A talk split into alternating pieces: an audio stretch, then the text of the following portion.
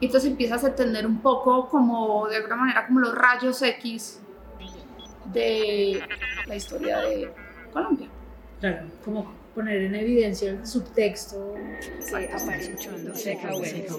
Bueno, eh, buenas tardes. Eh, estamos en esta quinta conversación con una de las nominadas al premio Luis al, al 11 premio Luis Caballero, María Isabel Arango.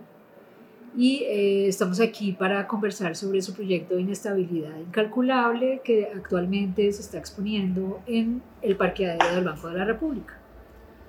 Bienvenida María Isabel a esta serie de conversaciones en torno al premio Luis Caballero.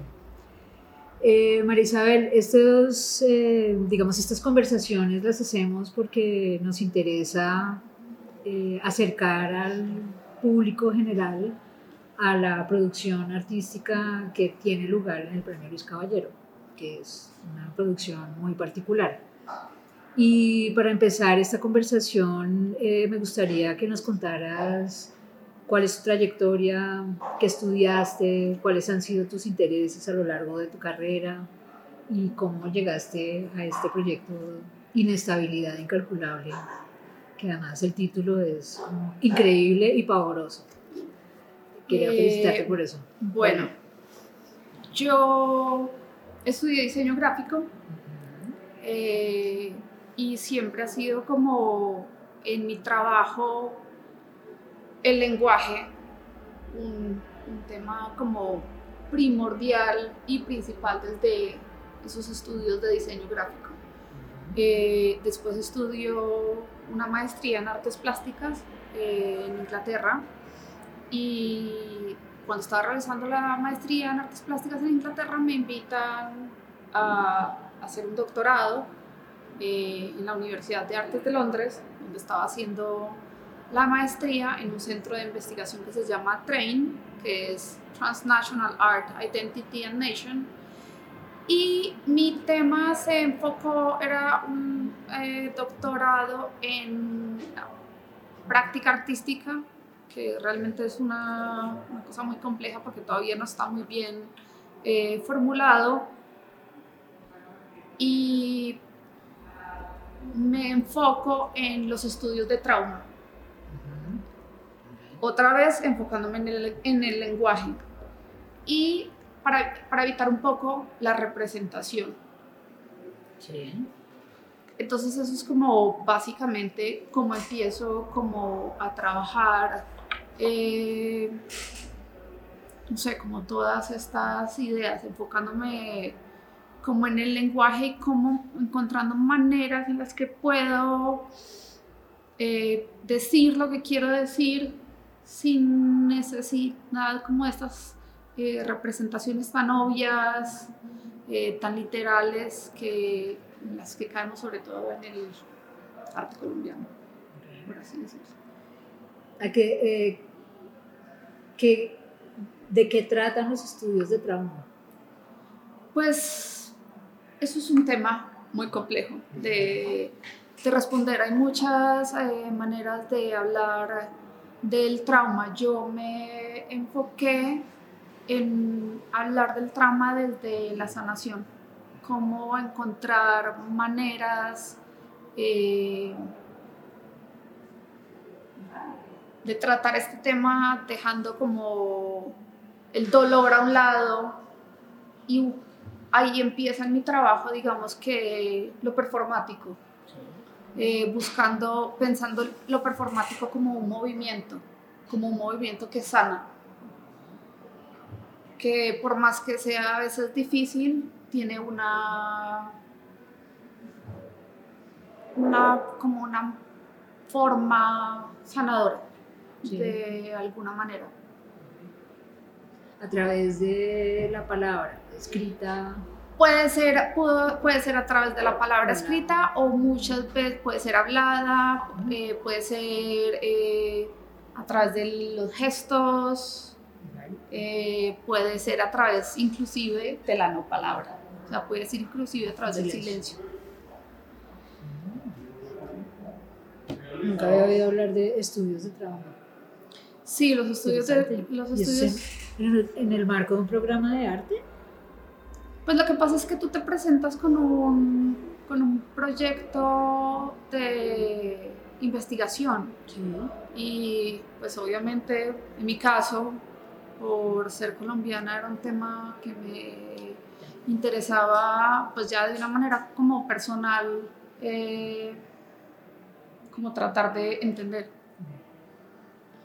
El trauma y el relato nacional, el trauma y el drama Sí, social Sí. colombiano. sí. Ok, listo, buenísimo. Bueno, muy bien. Y bueno, entonces ahora cuéntanos cómo llegas a inestabilidad incalculable.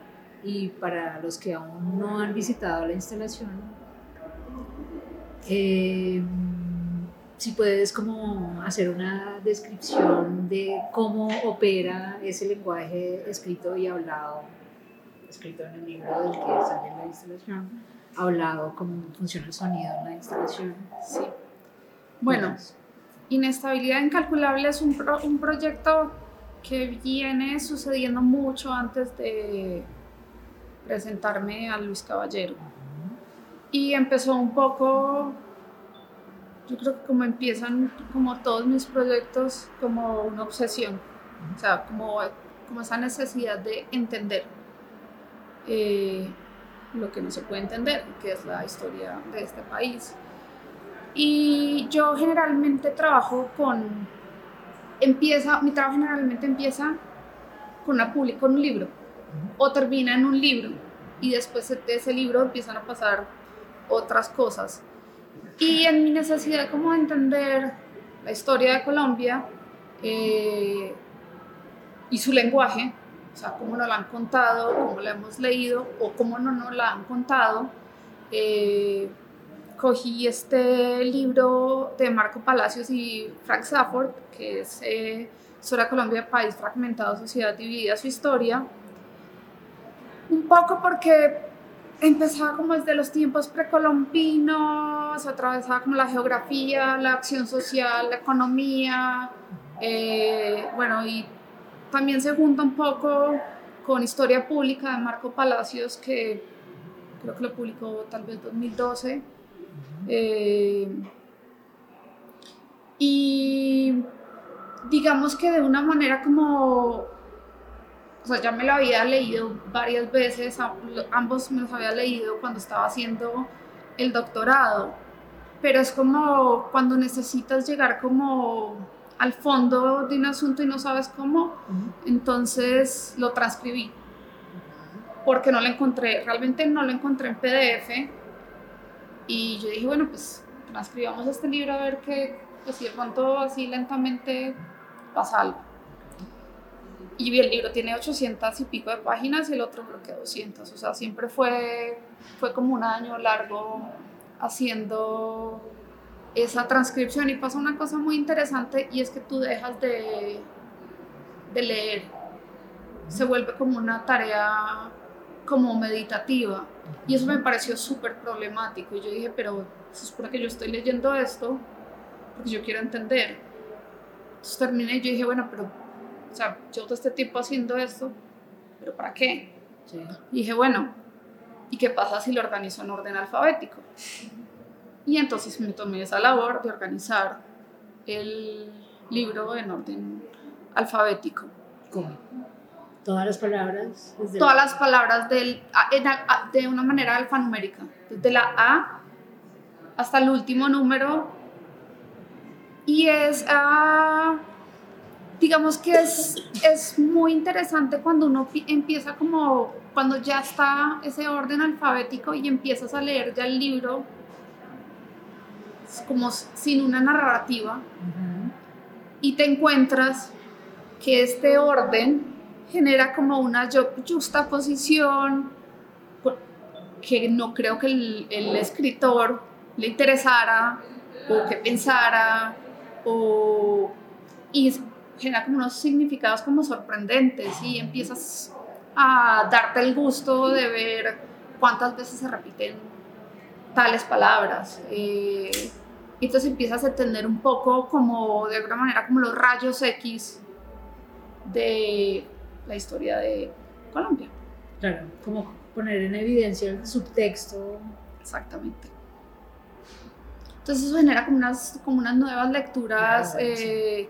Como potenciales que están en el, en el sonido.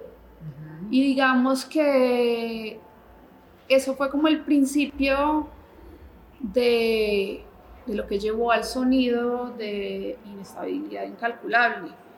Eh, que de hecho inestabilidad incalculable, pues por más que, o sea, le puedo dar como una eh, contextualización, fue un juego de palabras en el orden de las palabras que estaban organizadas por la I, Ujú. ¿sí? Yo dije, es- esto, Ah, esto estas, dos, estas dos palabras eh, me suenan porque yo pienso que como en referencia como a este país, como se puede decir que la inestabilidad incalculable ha- habla de la inestabilidad afectiva y social del país y también de la necesidad de desestabilizar el lenguaje para poder, di- digamos que de alguna manera, asir al menos de esa manera esa inestabilidad afectiva y social.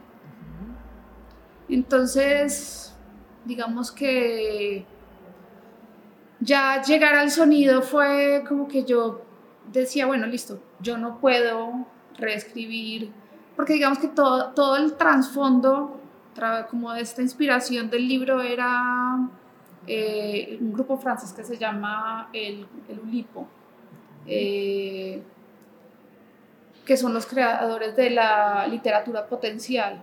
Eh, Mallarmé, George Perec, y Raymond Kenyu. Y ahí Raymond Kenyu tenía un libro que empezó a ser como la inspiración de este proyecto que se llamaba Ejercicios de Estilo, donde él cuenta una historia 99 veces. Yo dije, bueno, listo, yo ya lo organicé en orden alfabético, ¿y ahora qué hago? Entonces llamé a un lingüista y le dije, bueno, ayúdeme a organizar esto por verbos, adjetivos, sustantivos, para ver también, o sea, como otra manera de radiografía, cuáles son estos y después dije, bueno, listo, ya tengo esto, pero yo quiero, ¿cómo más puedo reescribir esta historia? Yo no me siento capaz de reescribir, pues ponerme a compararme con Marco Palacios, que es un historiador de alta talla. Y entonces llamé a una, a una persona que hace inteligencia artificial. Y esta persona que hace inteligencia artificial, que se llama Daniel Gómez, hace inteligencia artificial, pero para sonido. Entonces nos tocó entrenar al computador, a la inteligencia artificial, para que trabajara con lenguaje. Y fue súper difícil, porque le estábamos tratando, por ejemplo, de enseñar a escribir como Gonzalo Aranda. O sea, que cogiera el texto de Marco Palacios y Safford y lo escribiera como Gonzalo Aranda o como León de Grave Como asumir un estilo, que asumiera un estilo. que asumiera un estilo, que cogiera todo este material y cogiera un estilo. Y pues como esta inteligencia artificial estaba hecha para hacer sonido, no lenguaje, salían unas cosas bastante particulares. Entonces fue un trabajo de mucho tiempo, eh, como de, de mezclar no sé cuántos capítulos, porque creo que era como 25 capítulos porque los mezclábamos, no sé, que el- la colonia con la actualidad y Sí. así como, o mezclemos todo el libro y soltaban como, o sea, era una cosa, otro libro, Ujú. o sea, o muchos libros.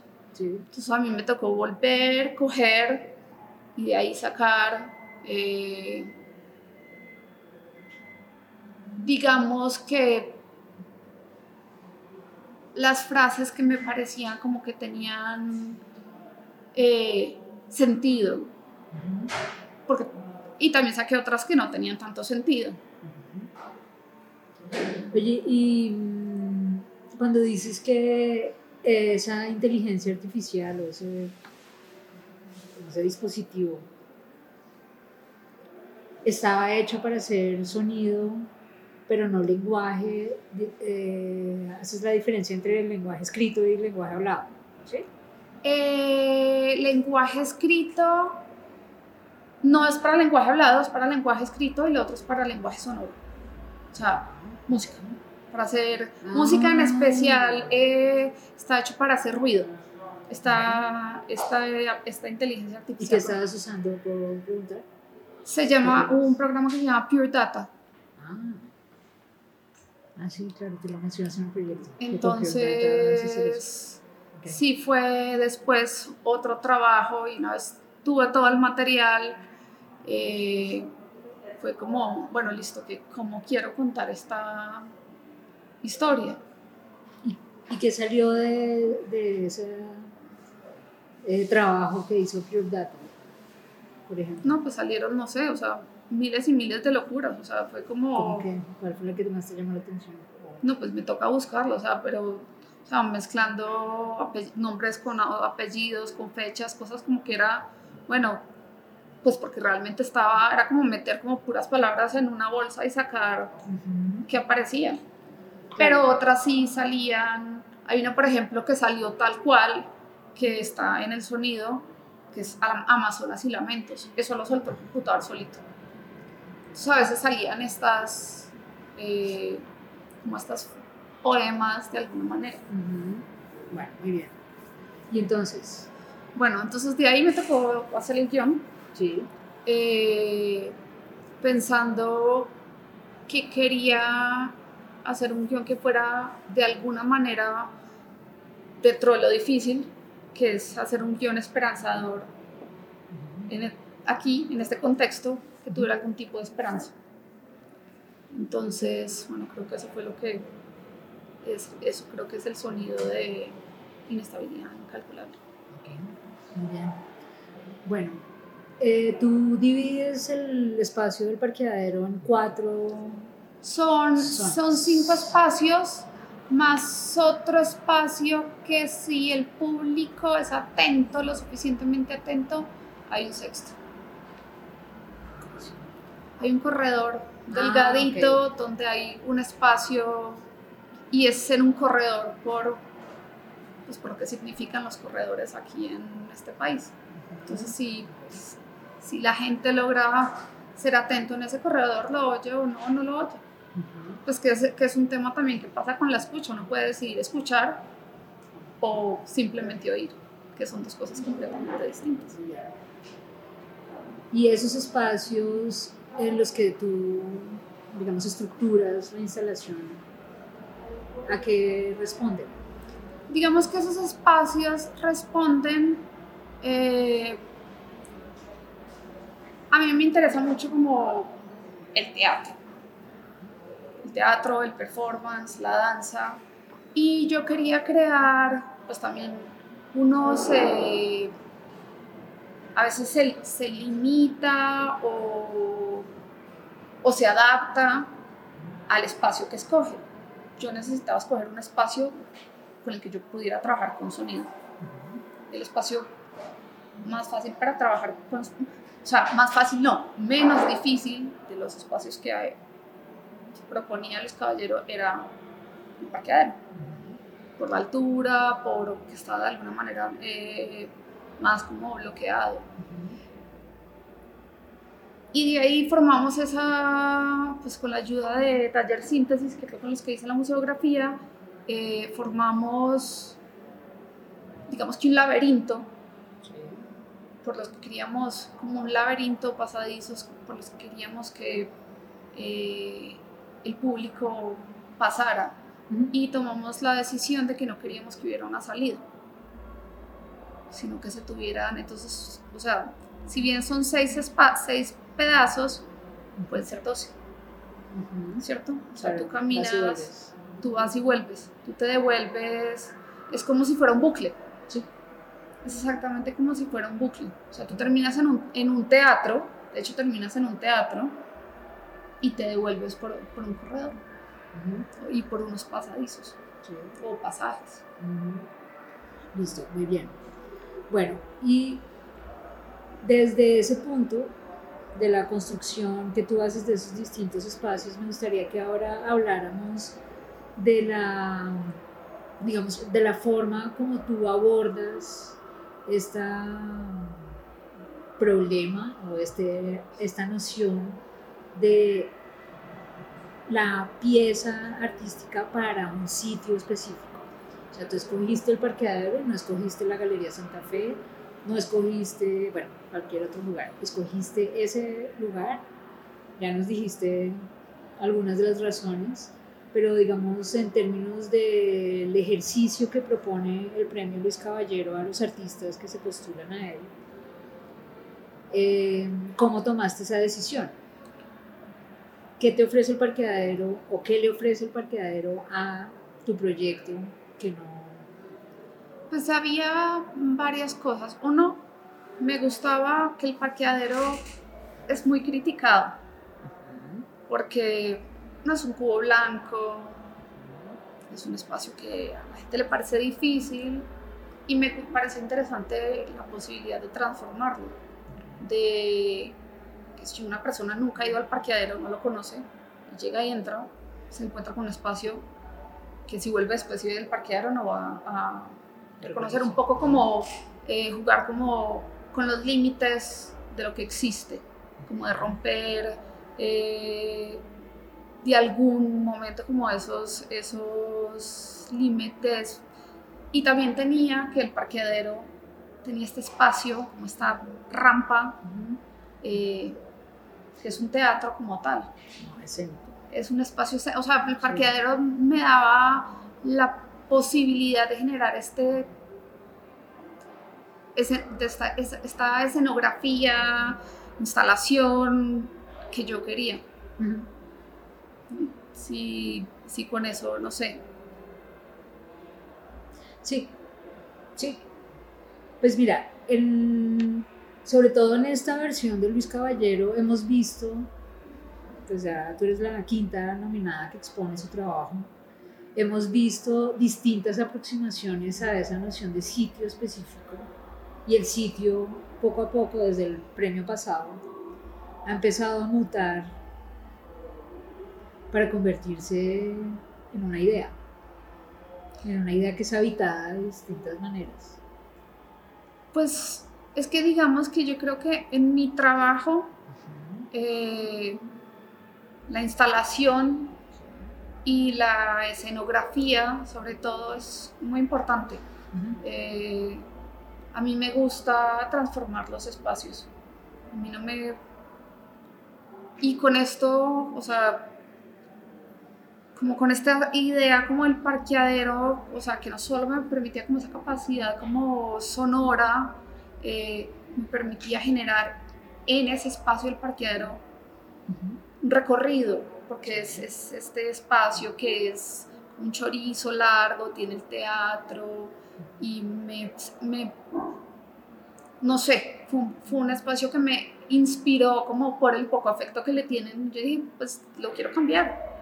Quiero saber, o sea, me pareció como un reto saber cómo lo podía transformar pues, y de igual manera, pues generar ahí ese recorrido sonoro. ¿Y piensas que te pregunto. Eh, ahora ya teniendo la instalación montada y viendo cómo, cómo funciona ya en el espacio, eh, ¿qué opinas de esa transformación que hiciste en el lugar? O sea, ¿logra los objetivos, por ejemplo? Hablas de que la gente, o que algunas personas no quieren un parqueadero porque es difícil, porque es frío, pues porque tiene botellas. No sé, porque pues, apenas uno apenas inauguramos, entonces no, no sé, eh, no he preguntado mucho, eh, la verdad, pero a mí me, yo la verdad que contenta con el, con el resultado, me gusta lo que se logró con eh, la iluminación, me gusta lo que se logró con el sonido, la capacidad como afectiva, que tanto las cortinas rojas como el sonido, como la iluminación, como el tener que pasar como entre pasadizos, mover cortinas o perderse, genera en el espectador. Hay una cosa que mm, eh, me parece a mí que pasa en la instalación y que es un efecto pues, visual y sonoro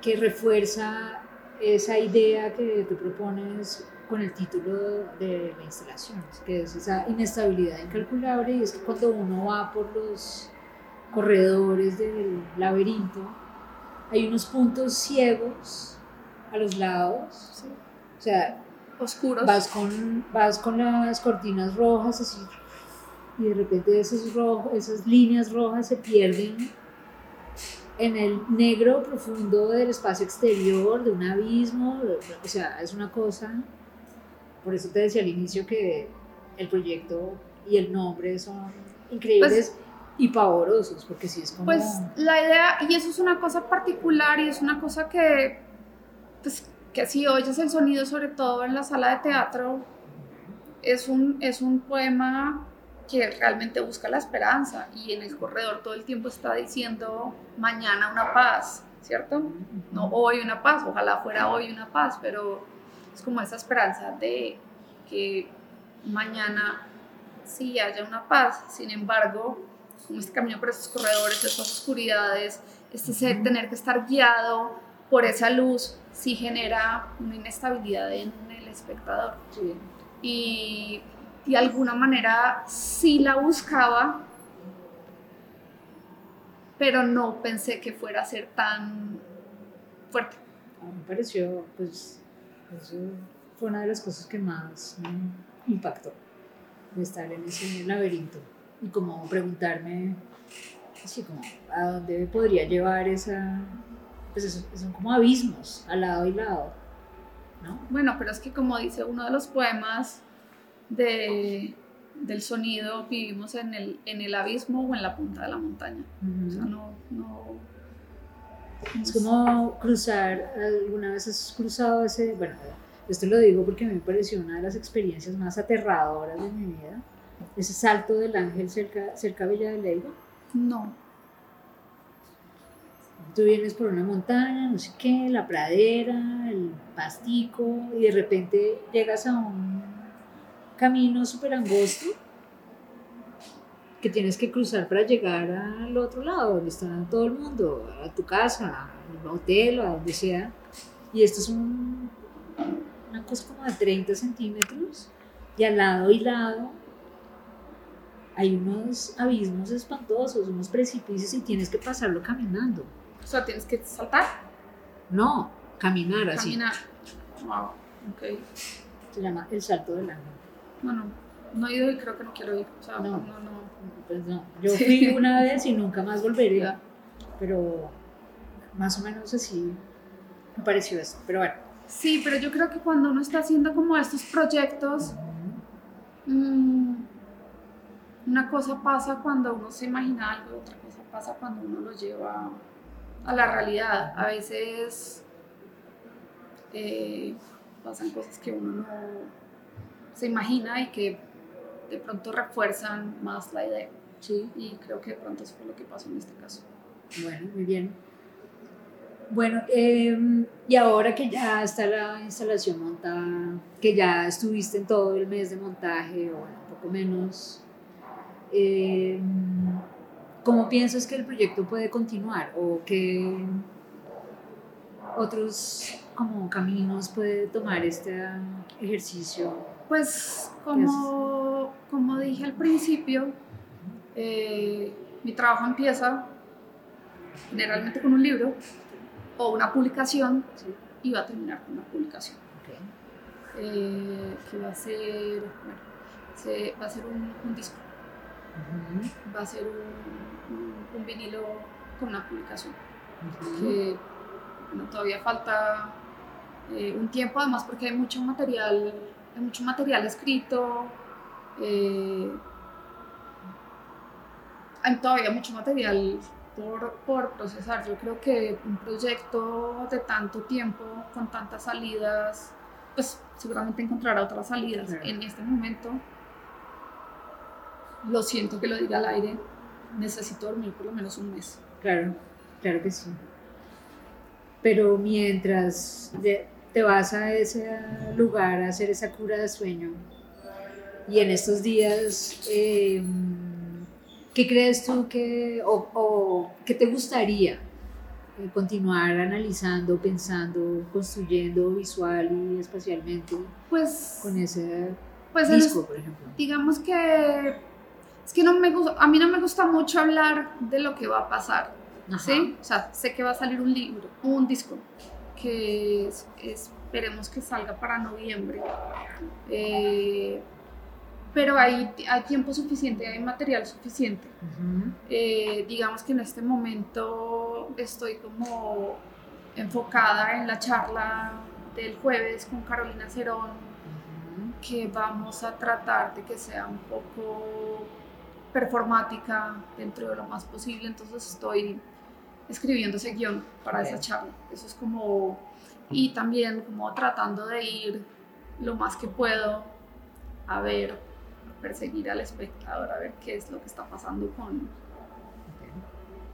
sí, como entender qué fue lo, también lo que hice, que es importante pues no solo hacerlo y dejarlo, pues porque desafortunadamente no puedo estar más acá, pero, pero sí me gusta, es- pues mañana espero estar allá todo el día y el jueves también espero estar todo el día eh, espiando. Muy bien. Detrás de la cordura.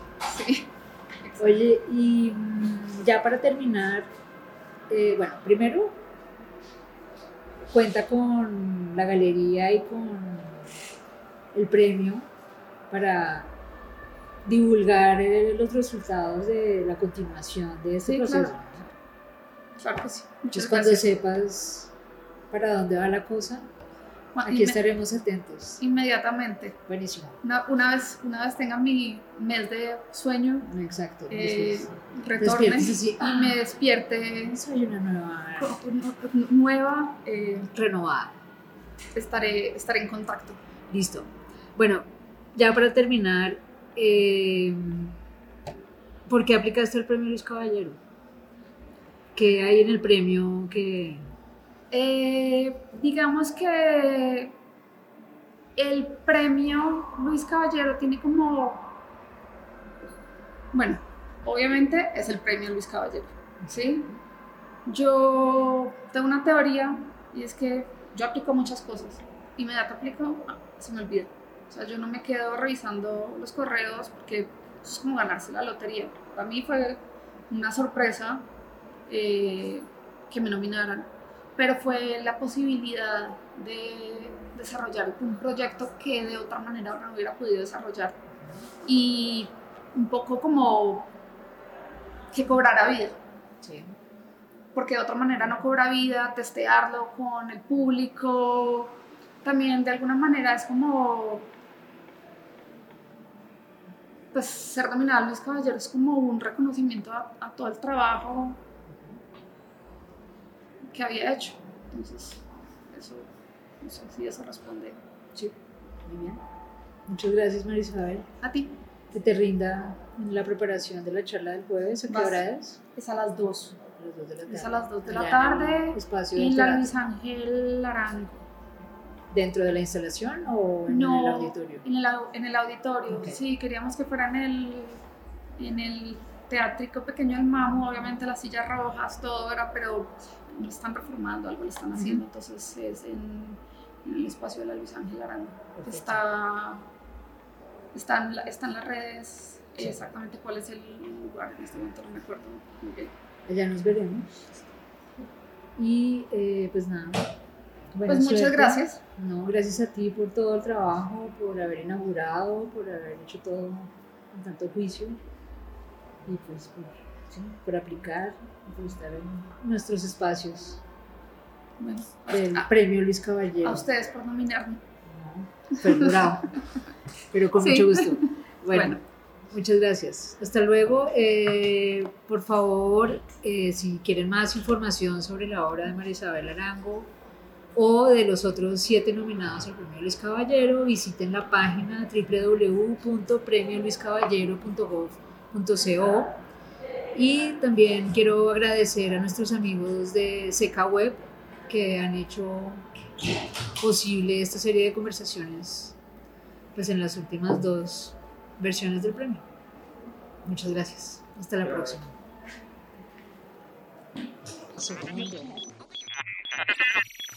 Seca Web.